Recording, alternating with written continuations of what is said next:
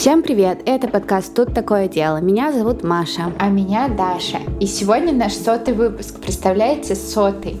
Общее количество у нас уже получается больше, потому что есть бонусные выпуски, есть выпуск про Альберта Фиша, он должен был быть бонусным, но мы выложили его для всех. Но сегодня все равно юбилей. Свечки задули, кейсы выбрали. Но перед тем, как начать сегодняшний выпуск, мы, как всегда, напоминаем вам, что наш подкаст выпускается исключительно в развлекательных целях и предназначен только для лиц старше 18 лет. Мы также не рекомендуем слушать наш подкаст людям с повышенной чувствительностью, так как мы с Машей обсуждаем все детали преступлений, ничего не скрывая. А еще мы за взаимное уважение, активное согласие, не насилие и соблюдение законодательства. Мы не поддерживаем распространение насилия, не одобряем преступников и их преступления, даже если иногда мы про них и шутим. И надеемся, что и вы тоже. До числа 100 мы шли очень долго. Больше двух с половиной лет. Хотя, наверное, многие могут сказать, что мы пришли к числу 100 очень быстро. Два с половиной года уже. Да, Два с половиной года мы делаем для вас регулярные выпуски. Каждую неделю. Сначала четыре раза в месяц, теперь три. Ужас. Ну и выпускаем один бонусный, да, каждую неделю, два с половиной года. И мы вам за это время рассказали огромное количество интересных историй. И будет очень интересно в комментариях э, в наших социальных сетях услышать, какие из них ваши самые любимые, а мы поделимся нашими. Дальше вот у тебя какие? У меня всегда в сердечке наши тематические выпуски, особенно индийский, скандинавский месяц. Там прямо просто хочется сесть их и переслушать. Они такие все атмосферные. Но самая моя любимая история всегда — это радиовые девочки. Да, она прям в душу запала. Да, вообще.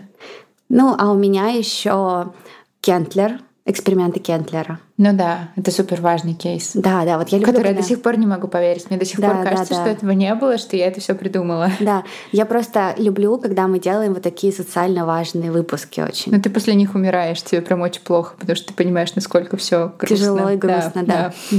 да. Ну, развлекательные я тоже люблю. Я обожаю про Энтони Женьяка. Да, ой, очень нравится. Ну и выпуск про операцию Одессу всеми любимый. Да, да, да, да, да. И про 100 лошадей, 400 да, лошадей. 400 лошадей. Вообще, это просто, я обожаю такие истории. Ну, конечно, вот радиовые девочки, эксперименты Кентлера все равно самые любимые. Да, и нераскрытые дела. Я очень люблю свои нераскрытые дела. Они меня мучают, заставляют страдать, но я их люблю. У нас с ними абьюзивные, токсичные отношения. Ну да, но у нас много таких каких-то, как можно сказать, флагманских выпусков.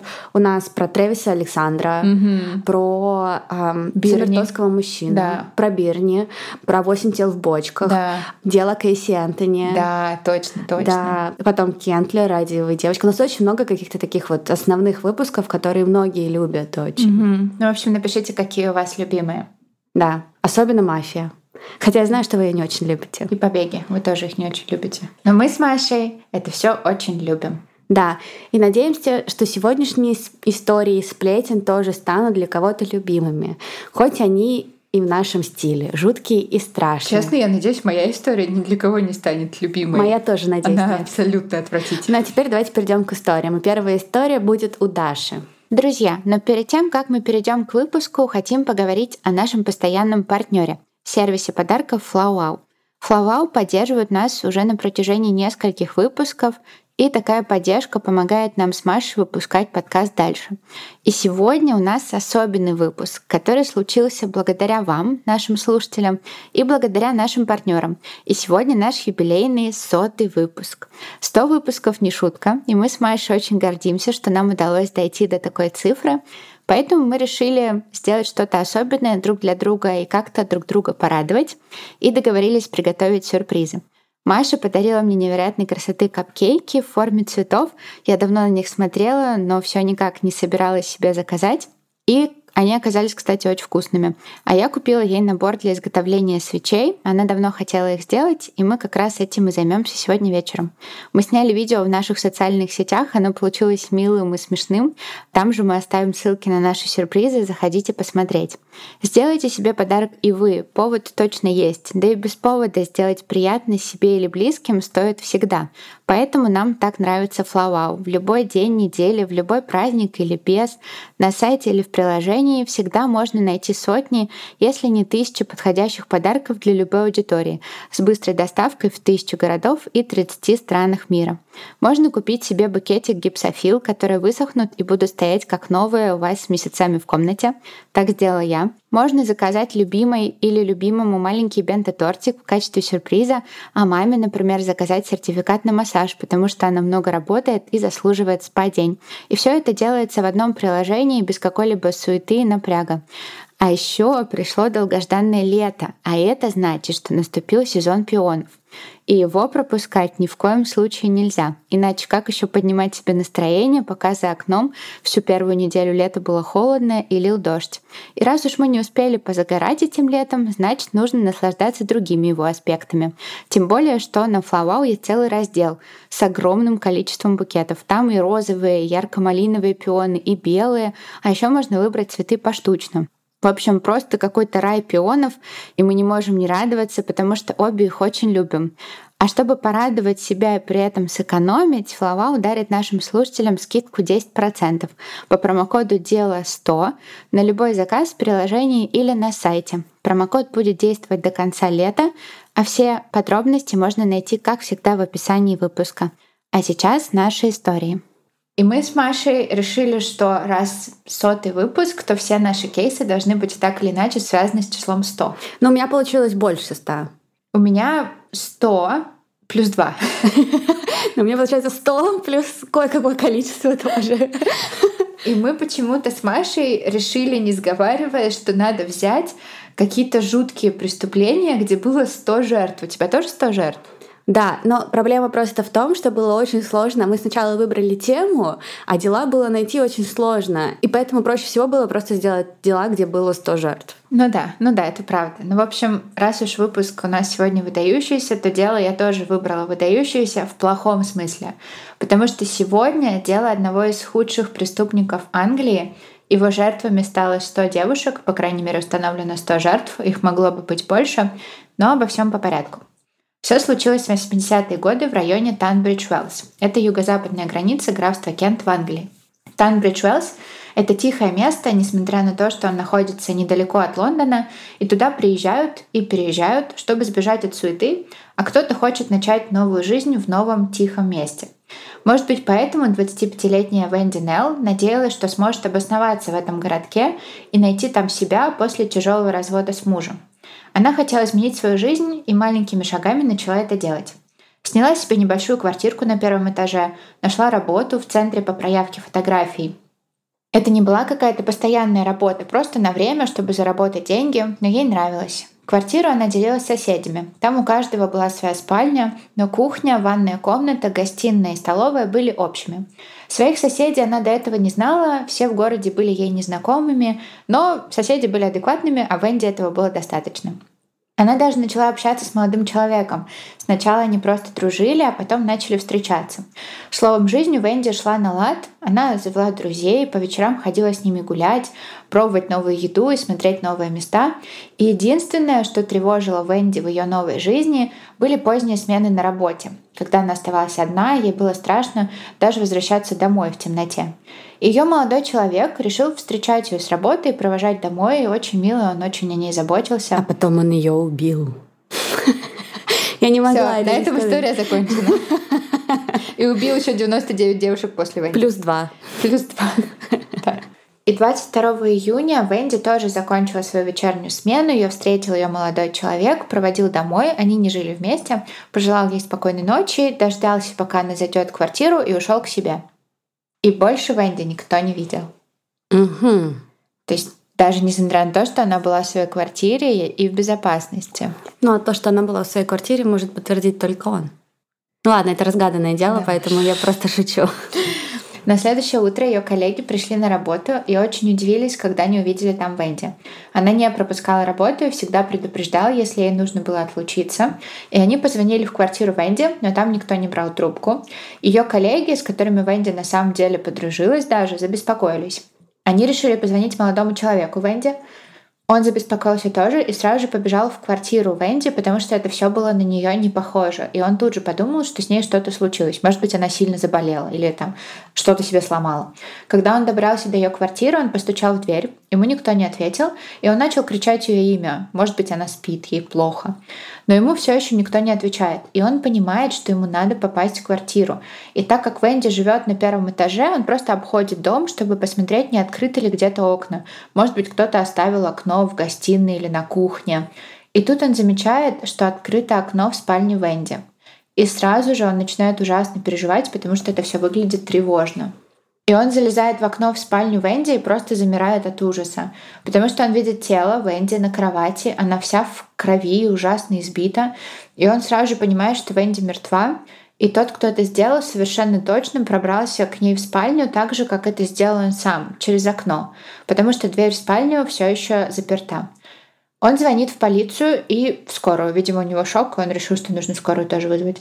Полиция установила, что преступник забрался в дом через окно, как и подумал молодой человек Венди, и у него не было намерения ограбить квартиру, потому что ничего не пропало.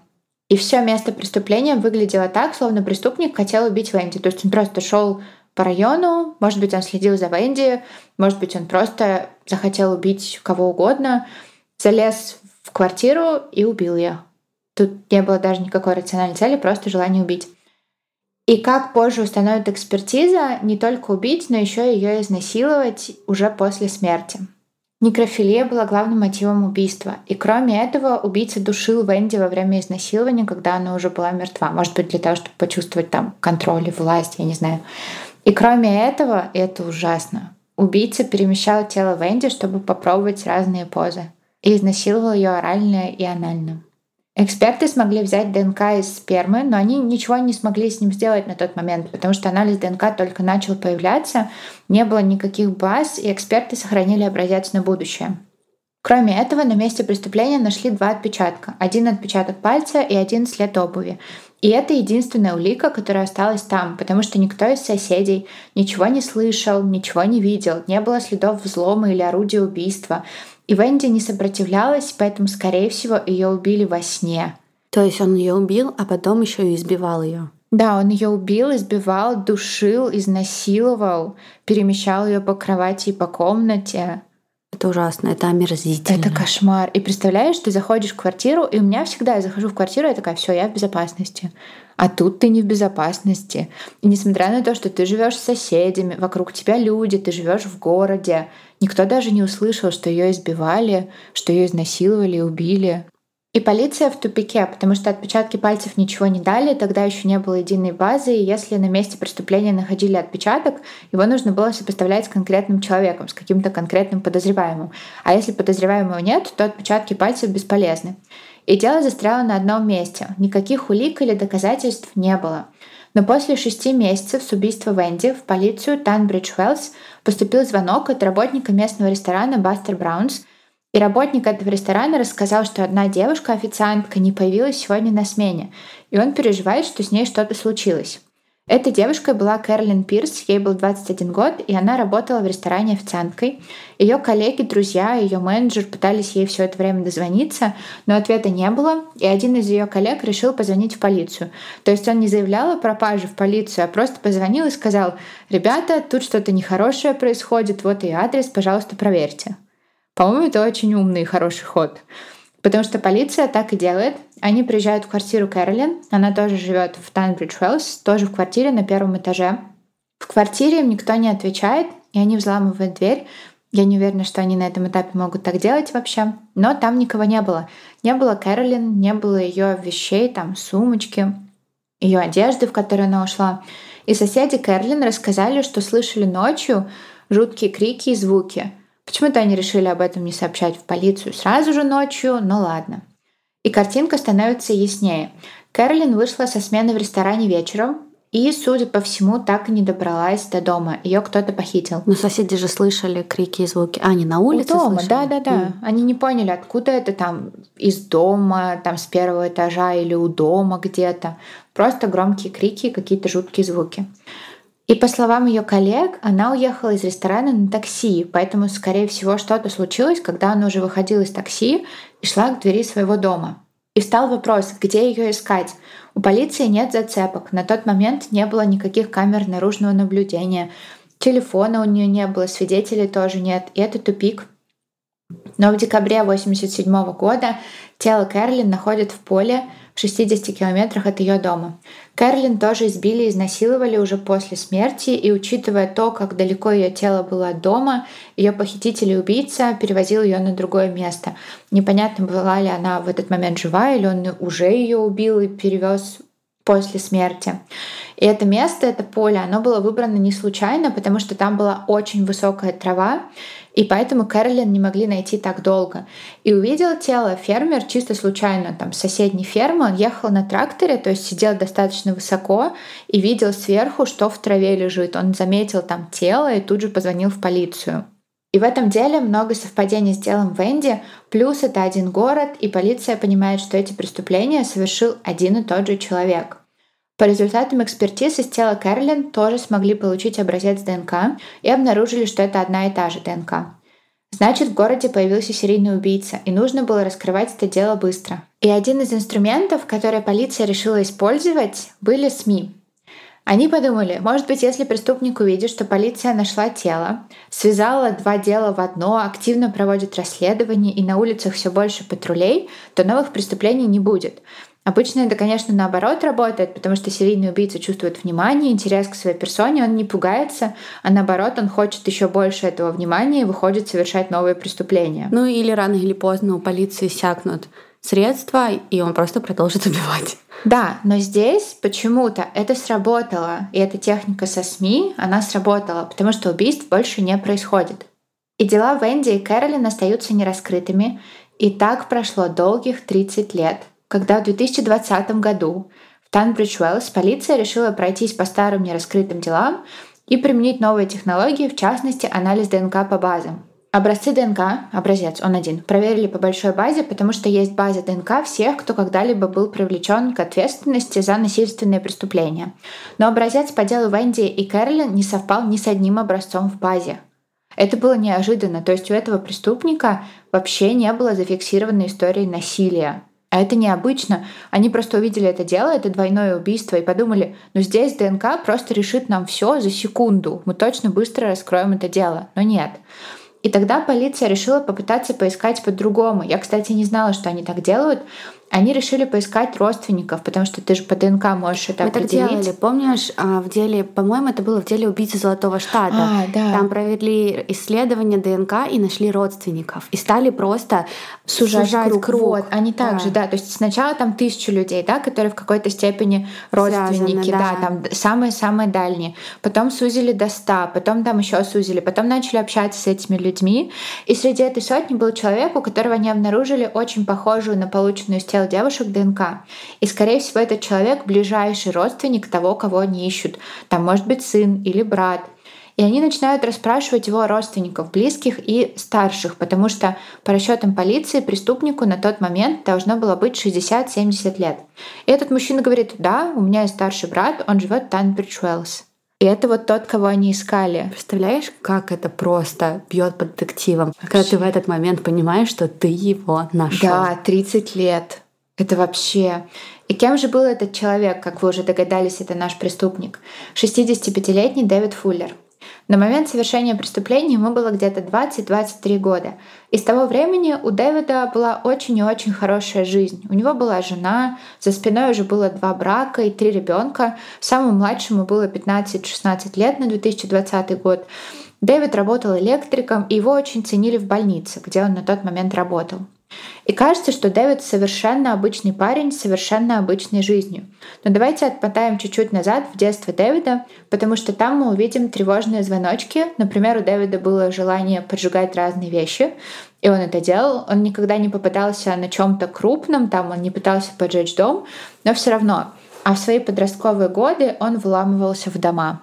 То есть он пробирался ночью в какой-то дом, забирал оттуда какие-то ценные вещи, там драгоценности, электронику, все, что мог взять. Даже если дома кто-то был и спал, его это не смущало. Это было в его файле в полиции, но так как это не насильственное преступление, не было ДНК, поэтому его не было в базе, и он не появился, когда изначально пытались провести анализ. Но когда Дэвид закончил школу, он, казалось, отбросил все свои привычки и серьезно старался строить свою жизнь, не считая убийств, конечно, и начал работать. Он сменил много работ, и последней его работой была, как я уже сказала, работа в больнице.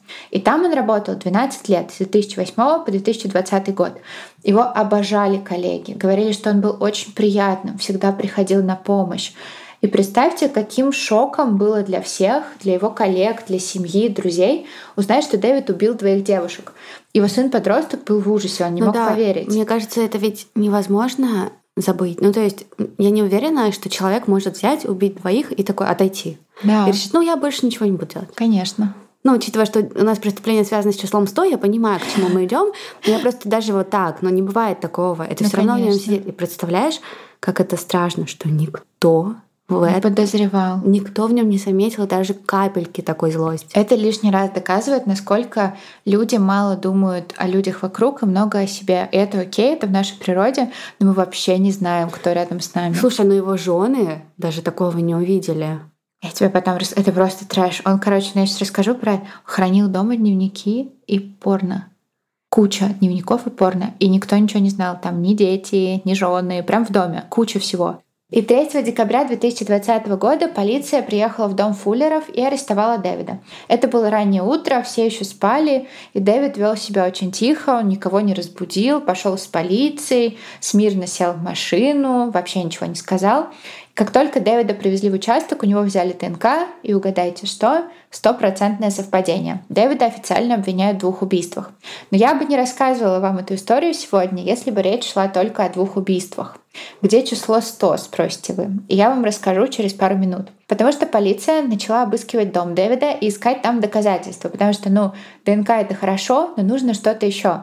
И оказалось, что Дэвид все эти годы записывал абсолютно все. Такой Лев Николаевич Толстой. Каждый свой день. Знаешь, там Сегодня ел кашу. Примерно так, да. Сегодня изнасиловал и убил девушку. Моя жена сегодня убралась. Это жутко. Я рад. Да, да, да, да, да. Это очень жутко. Это очень жутко. Реально, насколько же некоторые люди ненормальные. Любые мелочи он записывал. Адреса, куда его вызывали как электрика, пока он еще не устроился в больницу. Даты, описание домов, чеки от клиентов, просто какие-то чеки из магазинов и ресторанов. И среди всех этих чеков они нашли чеки из ресторана, где работала Кэролин. А в доме увидели фотоальбом с конвертом из центра по проявке, где работала Венди. То есть он сам буквально привязал себя к местам своих преступлений. Но он видел там этих девушек, не мог перестать о них думать и нападал. Ну да. На одном фото был сам Дэвид, и он лежал на пледе, задрав ноги вверх, и ноги в ботинках, подошва которых была очень похожа на след обуви в квартире Венди. Там такой был характерный отпечаток. И полиция нашла в доме эти ботинки, сопоставила со следом, и они совпали. Он хранил ботинки 30 лет? Да. Сумасшествие просто какое-то. 30 лет. Ну тогда делали хорошие ботинки. Я так знала, что тогда одежду делали совсем по-другому. Э, вайбы бабки. На еще одной фотографии он сам с велосипедом стоит на велосипедном маршруте, который проходит рядом с полем, где нашли тело Кэролин. Но с другой стороны, ну, я понимаю, что это он, но вот если бы это были доказательства и еще не было стопроцентных ДНК, ДНК ну, можно было сказать, но он живет ну, в этом да, городе. Это правда. Но им не нужно было ничего сверхъестественного. Ну, понятно. Нужно дело, было да. просто дополнительное доказательство. ДНК это основное и главное. Да, да. Но кроме всего этого, в доме полиция нашла то, чего точно не ожидала увидеть. Потому что, помните, Дэвид имел склонность к некрофилии. Так вот, она никуда не делась на протяжении всех этих лет. И Дэвид на протяжении всего этого времени насиловал женщин. И у него была идеальная возможность это делать. Потому что он работал в больнице, где у него был доступ ко всем помещениям, включая морг. Боже, нет! Он спускался в морг, насиловал и шел обратно на работу. А да. потом приходил домой к своей жене. Да. Фу, это ужасно. Это ужасно. Это омерзительно. Да. Просто Я предупреждала. Представь себя на месте жены. Любой из А них. представь себя на месте родственников этих девушек. Это вообще капец. Ну просто я даже не представляю. Он спал потом с женой. И когда все уходили из морга, он туда приходил, у него была карточка электронная, доступ ко всем помещениям. Это 2020 год, если что, вот это. То есть это прям недавняя совсем история. Брал с собой свой чемоданчик с инструментами на случай, если его кто-то спросит, что он тут делает, и делал свое дело. И он так делал почти каждый день на протяжении 12 лет. Приходил в морг по несколько раз, и за эти 12 лет изнасиловал 100 женщин. Но откуда мы знаем, что 100 женщин? Потому что Дэвид, Дэвид, абсолютно больной на голову человек, снимал себя на камеру, пока насиловал этих мертвых девушек и женщин. И потом он загружал эти видео на диски. Почему на диске? Ну, он был старомоден. Сначала это были диски, потом, наверное, флешки. Но в основном это были диски. И на телефон. У него было три телефона с полностью забитой памятью. И это просто худший кейс некрофилии, это просто сущий кошмар. И в морге еще и не было камер, так решила больница. И они об этом пожалели. Но камера была на выходе в коридор, и там видно, как Дэвид приходит в морг тысячу раз. А почему никто не задавался вопросом, почему электрик так часто ходит в морг? Да всем все равно. Ну, ходит он и ходит. Он приходил уже после того, как уходили оттуда медики, или до того, как они приходили. А потом такой шел домой или на Это омерзительно, да, просто сам факт. Да, то есть это просто рутина. Он такой, так, что мне сегодня починить там то-то, то-то, поменять лампочку там-то, там-то, изнасиловать вот эту женщину. И кроме этого, у Дэвида дома был отдельный дневничок, который был посвящен только некрофилии. Какой он, конечно, Pinterest Girl, ведет все свои дневники ежедневно, что-то пишет. Представляешь об этой шутке, потому что в этом дневничке он записывал женщину, ее имя, возраст и его комментарий. Фу, ну ладно, да, это ужасно. И к некоторым женщинам, судя по этому дневнику, он возвращался несколько раз. А потом их забирали родственники, чтобы похоронить. И они даже не подозревали, что с телами их любимых делал Дэвид в больнице. Там была одна женщина, у нее умерла дочка, тело ее дочки лежало вот в морге, и как раз в это время там был Дэвид, и Дэвид делал ужасные вещи с ней, и мать потом об этом узнала, и она говорит, я не понимаю, я там гладила волосы моей дочери, я там прижималась к ней, я там ее целовала, я не знала, что этот человек делал с ней такое, и мне ужасно, что моя дочь такое пережила после смерти. И это вообще, я просто не представляю, как так можно. Да.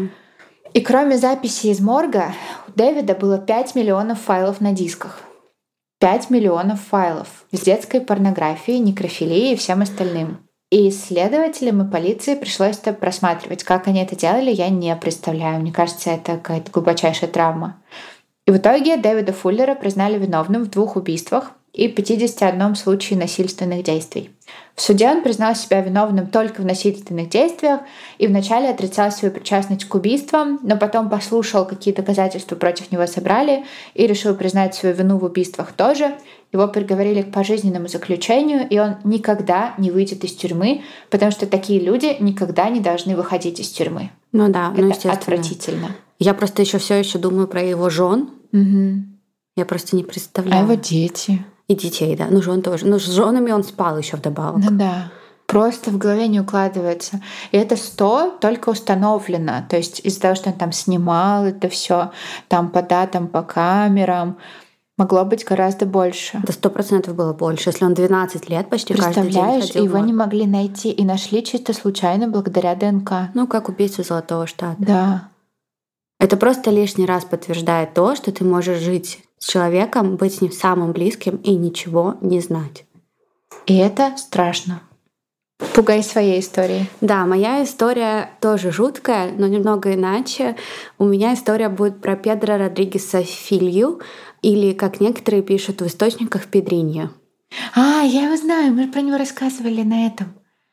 Не-не, нет, не в нашем подкасте. Мы рассказывали, когда мы к смотрителю ходили. Они спрашивали, какой прототип у Декстера.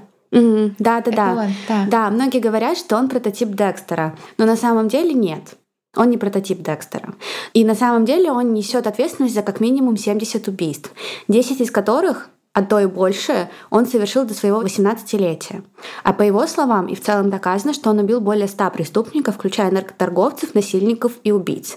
И да, действительно, многие верят в то, что нацелен Педро был на жертв, которые по большей части были не просто обычными людьми. А некоторые аналитики пишут, что Родригес представляет собой идеального психопата, который преследовал только тех, кто причинил ему боль. Я с этим не согласна, потому что боль ему порой причиняли абсолютно невинные люди — но я вам расскажу его историю, и вы решайте сами. Итак, жизнь с того момента, как Родригес родился, была ужасной для него. Не только для него. Для многих из нас. Но для него просто ужасной, потому что он родился в 1954 году в Минас-Жерайс в Бразилии с травмой черепа.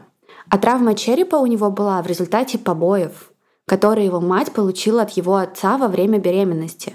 Тот пнул ее в живот в результате ссоры, и это так повлияло на маленького ребенка. Я, кстати, подумала, что у нас сегодня нетипичные дела, потому что у меня английская, а у тебя бразильская. Да. Семья Бедра жила в Альфинасе. Я могу здесь правильно не называть названия каких-то городов, я прошу знаю. прощения, да. И они жили, ну, очень бедно. Их дом был сделан из дерева и глины, им не хватало денег на еду. Его отец был щедрым, честным и трудолюбивым человеком. Кроме случаев, когда бил свою жену в живот. Ну нет, он был щедрым, честным, когда не пил. А когда он пил, то он становился безумно жестоким. Mm-hmm. И это было как будто бы два отца. Потому что когда он напивался, он оскорблял жену, бил, он наносил ей увечья ножами и палками. Ужасно. Он избивал ее безумно. И вечно семейные проблемы и враждебная обстановка дома заставили Педро быстро повзрослеть. Вдобавок он был старшим из семи детей, и он чувствовал огромную ответственность за семью, за младших братьев и сестер. Он с юных лет помогал матери по дому, он следил за тем, чтобы младш... за младшими присматривали но тем не менее он считал свое детство счастливым. По его словам, из-за их бедности он научился ценить мелочи в жизни и дорожить особыми моментами. Это ты так рассказываешь, как будто бы, ты знаешь, не история серийной убийцы, а история там, кинозвезды, которая говорит, да, я родился в бедности, но зато сейчас я ценю все то, что у меня есть. Да, он вышел из тюрьмы, стал звездой Ютуба и стал своего рода знаменитостью в Бразилии. Серьезно? Да. Да, у него даже было от Ютуба вот эта вот плашка, что типа 100 тысяч подписчиков. Шок просто. Да. В возрасте 7 лет Педро пошел в школу и одновременно на работу. После учебы он отправился на работу к своему герою, к своему дедушке по имени Хокин, mm-hmm. которого Педро любил больше всего он любил его больше своего отца даже. Его дедушка ну, был... Не, неудивительно, если ну, да. отец был... Ну, он, в смысле, он любил дедушку больше всех на свете. Ага.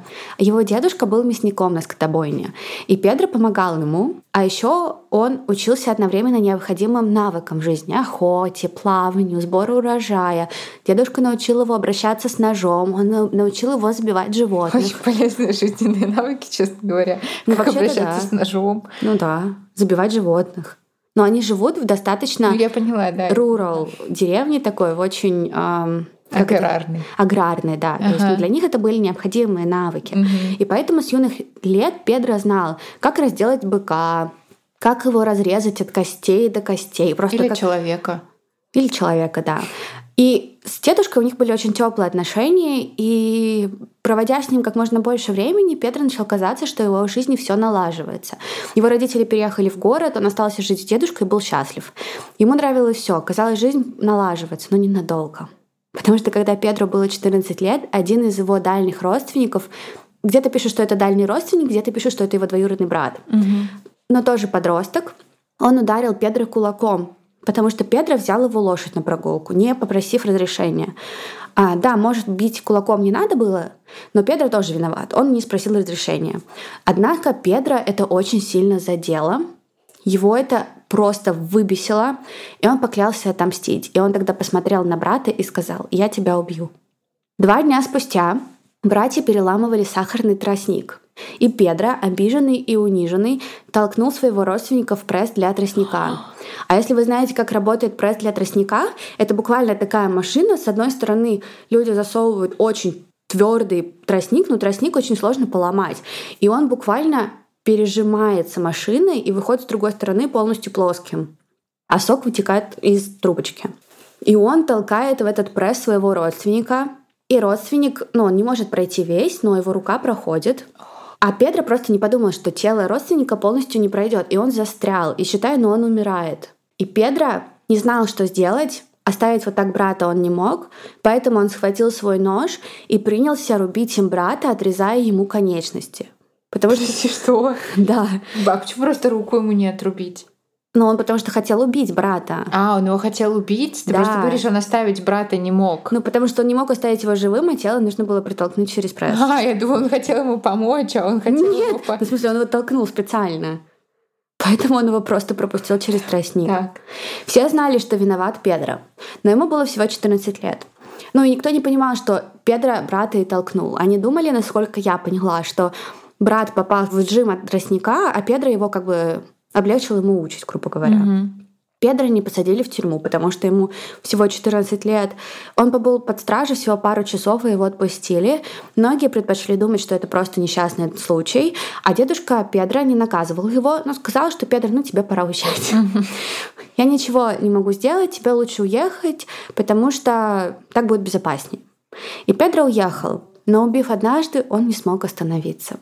В Сан-Пауло Педро устроился помогать отцу с работой ночного сторожа в школе. Довольно быстро, однако, его отца увольняют якобы за кражу имущества. Но Педро знал, что отец ничего не крал. Педро, естественно, на работу к отцу тоже ходить не мог, найти дополнительную работу он не мог, семью нужно было обеспечивать, но денег не было, и как бы ни старался Педро или отец, найти работу они не могли. Им часто было просто нечего есть. Это выводило Педро из себя. Хотелось отомстить виновнику всех их бед, заместителю мэра города, ведь именно он был ответственен за увольнение отца Педро. И вот в один день 14-летний Педро решил, что пора. Он поджидал в кустах у дома заместителя мэра, и когда подъехала машина, заместитель вышел, Педро подошел и выстрелил в него дважды. Мужчина умер практически сразу же, а Педро скрылся. Говорят, что он жил в лесах, убивал животных диких, их ел, охотился на обезьян всяких разных и, в общем, выживал. Мне сложно было понять, как именно все поняли, что Педро виновен, однако, думаю, параллель тут провести было несложно. Его объявили в розыск, и чтобы не попасться, он вот и продолжал жить в своем лесу. Но он не мог убежать в другой город, потому что он отомстил еще не всем. То есть у него была прям четкая мотивация, месть, да, она такой и оставалась. Но да. он не Декстер. Он... Ну, в смысле, он убил своего двоюродного брата за то, что тот ударил его кулаком. Come on! Он не просто его убил, он его в этот пресс затолкал. Это вообще отвратительно, это ужасно болезненная, жуткая смерть. Да, да. В общем-то, Педро убил еще не всех. Был еще сторож, который на самом-то деле и украл вещи, и никому не признался. И именно из-за этого сторожа уволили отца Педро. Педро не собирался давать тому уйти. Ну, то есть, раз он украл вещи, то его надо убить? Ну, ведь виноват он. Он должен был признаться, чтобы уволили его, а не отца Педро. Не очень соразмерное, по-моему, наказание, ну ладно. Да, через четыре дня после убийства заместителя мэра Педро незаметно пробрался в школу и ждал охранника у его велосипеда. Я пыталась найти, как звали всех этих людей, и практически ни у кого нет имени в источниках. Когда охранник вернулся за велосипедом, Педро поднял револьвер и сказал, «Вы разрушили мою семью», и выстрелил в него дважды. Затем он облил мужчину алкоголем и поджег. И Педро удалось бежать и спрятаться в доме своей крестной матери, и в этом доме он встречает Мария Апересида Ралим по прозвищу Ботинья – это была недавно овдовевшая женщина, а овдовела она так как убили ее мужа местного наркобарона. Теперь именно Ботинья была ответственна за бизнес. Она переманивала несовершеннолетних, соблазняла их работать с ней. И Педро, естественно, был тоже очарован. Но на самом деле Педро достаточно быстро выделился, и тот факт, что он поддерживал отношения с Ботиньей, напрямую способствовал усилению его положения в незаконном бизнесе. В конце концов, он не просто взял на себя обязанности покойного мужа Ботиньи по дому, но и стал ее любовником. Он, если что, еще несовершеннолетен. Ой. Эта ситуация не устраивала наркоторговцев постарше, которые не соглашались принимать заказы от неопытного 16-летнего юноши. Поскольку они не признавали в нем своего начальника, они решили устроить Педро засаду. Но и здесь ему повезло. О засаде ему сообщила подруга одного из наркоторговцев, планировавших нападение. И поэтому, когда Педро пошел в условленное место, он уже знал, что что-то произойдет. Четверо мужчин отвлеклись, он выстрелил, убил двоих из них на месте и серьезно ранил остальных. Выжившие Педро издали полиции. С того дня все знали, что Педро серийный убийца, за ним началась охота. Ему даже дали прозвище «Педринья Матадор», или маленький Педро убийца. Да, это слышала, это очень смешно. Вот это, по-моему, очень достойное прозвище для серийного убийцы. Оно унизительное. Маленький Педро убийца? Да. Но маленький, потому что ему было 16. Но все равно. Ну да. Перед тем, как мы продолжим, я хочу сказать, что очень сложно было в этой истории правильно сопоставить по времени события жизни mm-hmm. Педра, потому что они смешиваются очень сильно, и в каких-то источниках или подкастах рассказывали одно, потом другое, в других рассказывали другое, потом третье, и поэтому я расписала так, как я посчитала наиболее правильным и так, как я видела в наибольшем количестве источников. С того момента, как только все узнали, что Педро серийный убийца, жизнь его стало хуже, чем раньше. И из-за прозвища, я думаю, и из-за преследования полиции. Он старался оставаться незамеченным, он жил сурово, ночевал в переулках, чтобы не попасться полиции.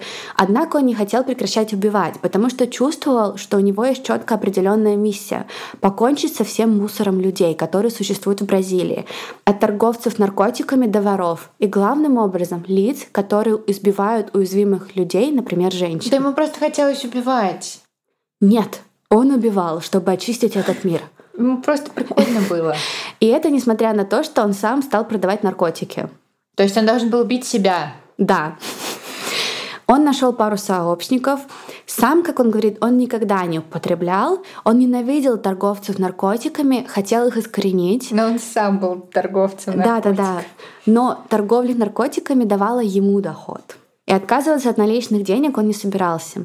Вот только представьте, теперь Петр скрывается не только за совершение огромного количества убийств, но еще и за наркоторговлю. И его все равно не могут поймать. При этом вопрос стоял так остро, что полиция создает отдельное подразделение под названием «Эскадра смерти». И даже придумывает для поддержания духа сотрудников девиз «Хороший вор, мертвый вор». Не знаю, за девиза или из-за названия, но подразделение было очень эффективным. У них был свой знак отличия, который быстро стали узнавать и бояться. И на самом деле во времена активности этого подразделения многие наркоторговцы решили залечь на дно. И как вы поняли, Педро тоже, потому что Педро не был дураком. Он отправился в дом своей бабушки в Понте-Гранде, чтобы скрыться от полиции. И там, кстати, ему провели ритуал закрытия тела, чтобы защитить Петра от зла, включая пули врагов. Не знаю, по чьей это было инициативе сделано, однако пишут, что Педро поверил в свое бессмертие. И, видимо, именно поэтому он довольно скоро убил снова.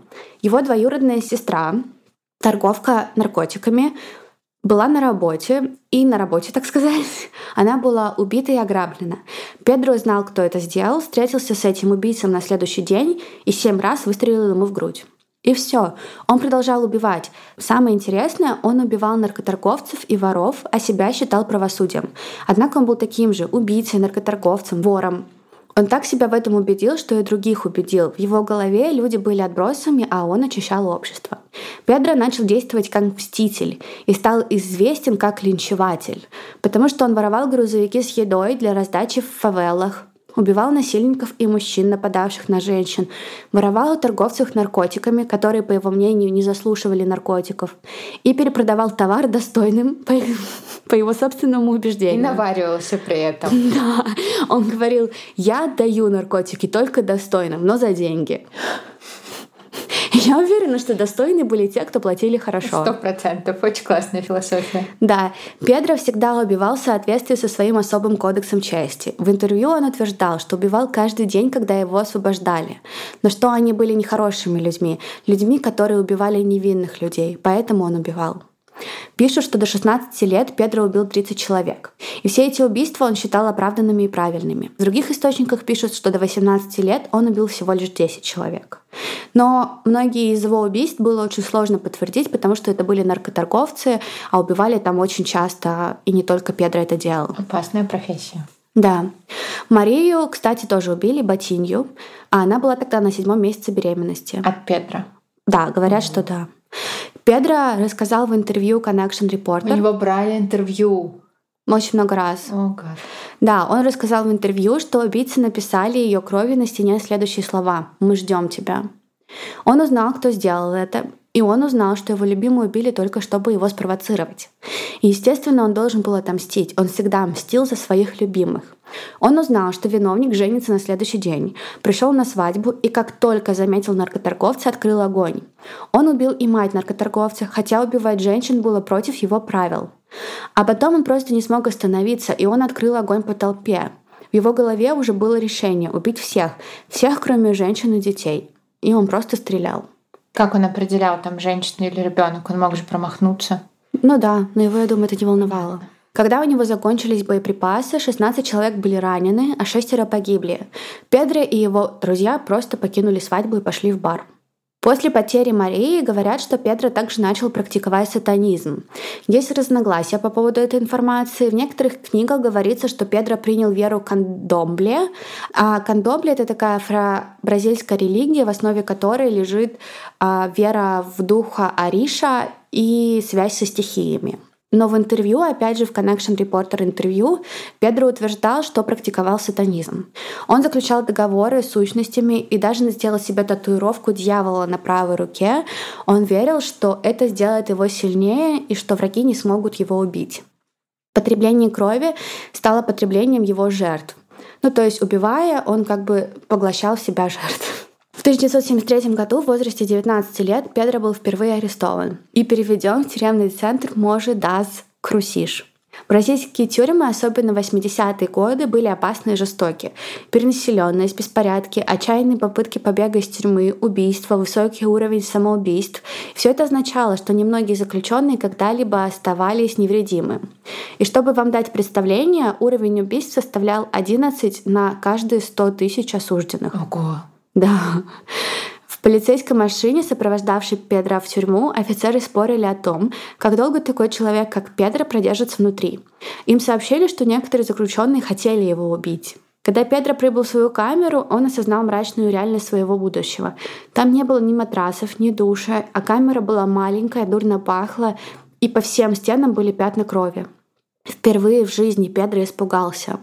Охранники не были заинтересованы в его защите, а различные банды точили зубы, надеясь добраться до него первыми.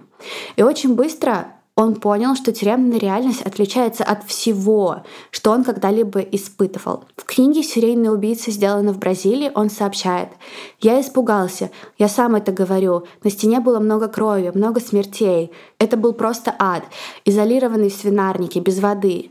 В камере 5, на пятом этаже, все грязные, бородатые, умирающие тут же.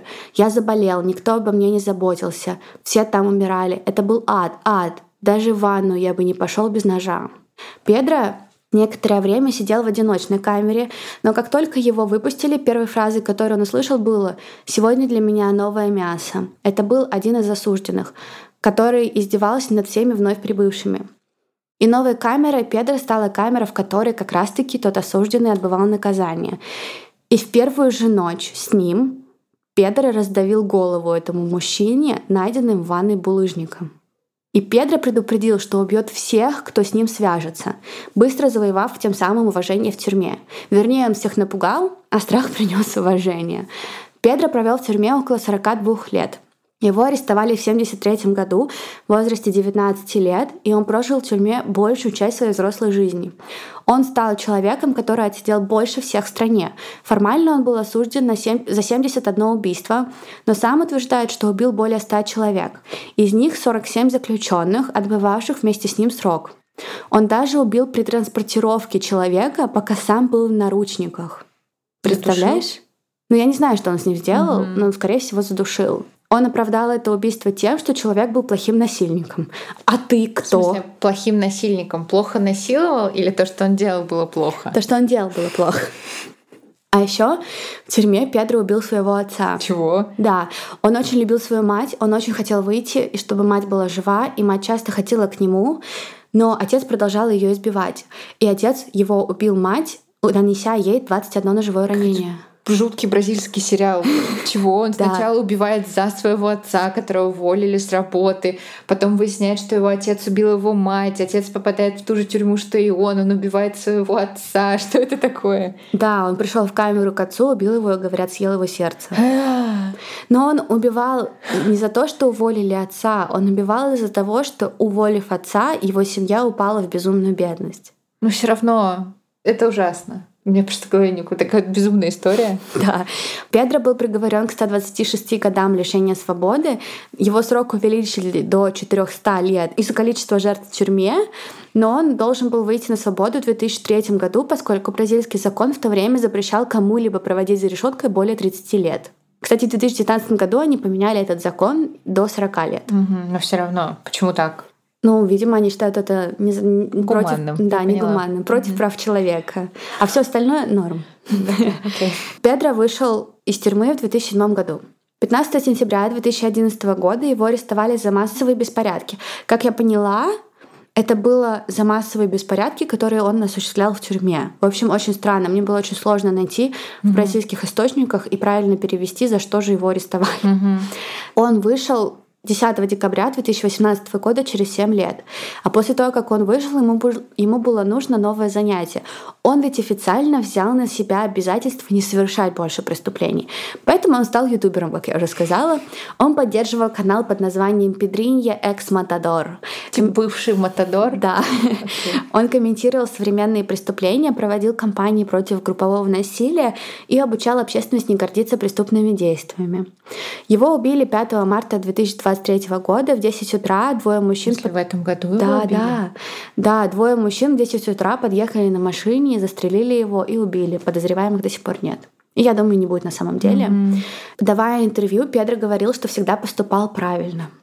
Его спросили, разве акт убийства это хорошо? И он ответил, преступнику хорошо убивать только плохих людей. Если бы я убивал всех просто потому, я был бы уже давно мертв. Имя Петриния ничего бы не значило. Кто-нибудь убил бы меня в тюрьме, если бы я был нехорошим, как многие. И сейчас, мне кажется, он просто себе жутко врал. Он оправдывал да, себя в своих глазах. Да, да, конечно. Ему нравилось убивать, он получал от этого наслаждение. Такой, ну я убиваю во имя благой цели. Но нет, ему просто нравится убивать. Да, Педро провел много времени под психиатрическим наблюдением и позже с гордостью признался, что никогда не принимал лекарства, которые ему давали. Он утверждал, что все 19 лет он притворялся, что принимает лекарства, но на самом деле он никогда не принимал никаких таблеток. При этом он диагностированный психопат. На записи он рассказывает о своих убийствах, смеется над неуместными ситуациями, особенно в самых жутких подробностях совершенных им убийств. Он никогда не проявлял угрызений совести за убийство от 70 до 100 с лишним человек. Точное число нам вообще неизвестно, может быть и больше. И он считал себя мстителем до самой смерти. И многие люди восхищались его духом. В такой охваченной преступностью стране, как Бразилия, некоторые видели в нем линчевателя, защитника женщин, детей, своего рода спасителя. Поэтому он получил популярность на Ютубе. Да, ну и потому что это очень необычно посмотреть, как серийный убийца просто на свободе сидит и радуется. Да. И потом такой, нет, насилие это плохо. Да, я убил 100 человек, но сейчас я осознал, что насилие это плохо. Да, безумная, не делайте так. история. И вообще я так не делал. Я делал по-другому, я убивал только плохих. Хотя я сам был такой. Но вы все равно так не делаете. Я убью за вас. Да. Просто безумная история, просто в голове не укладывается. Ну да, несмотря на то, что он подвергался такому дикому насилию даже еще до того, как родился, неужели это можно считать нормально? Мне кажется, нет. И никакой он не Декстер, и нельзя его романтизировать. Да, сто процентов. Кто-то романтизирует маленький Педро. Но Педрини Матадор звучит очень хорошо. Маленький Педрини звучит хорошо. Мы почему выбрали такие истории для нашего юбилейного выпуска? Потому что мы выбрали тему преступления с числом 100. Ну окей, ладно. Такие преступления только со 100 жертвами. Да. Но твоя намного хуже история. Моя отвратительная история. Просто самый ужасный случай некрофилии. Это отвратительно, меня тошнит. Мне отвратительно реально даже не от того, что делал он так сильно, как от того, что чувствовали его жены. Как вот быть на месте его жен, я не представляю. Это ужас. В общем, друзья, вот такие вот истории в нашем юбилейном сотом выпуске. Все в нашем стиле. Надеемся, что вместе с вами мы перейдем черту 200, 300 и даже больше выпусков. Мы, как всегда, с вами обещаем дальше больше. Да, мы работаем над очень интересными проектами с Дашей и надеюсь, что вам они понравятся. Да, всех очень любим, и без вас не было бы нас. Нас из 100 выпусков. Спасибо. Увидимся в следующем выпуске. Всем пока.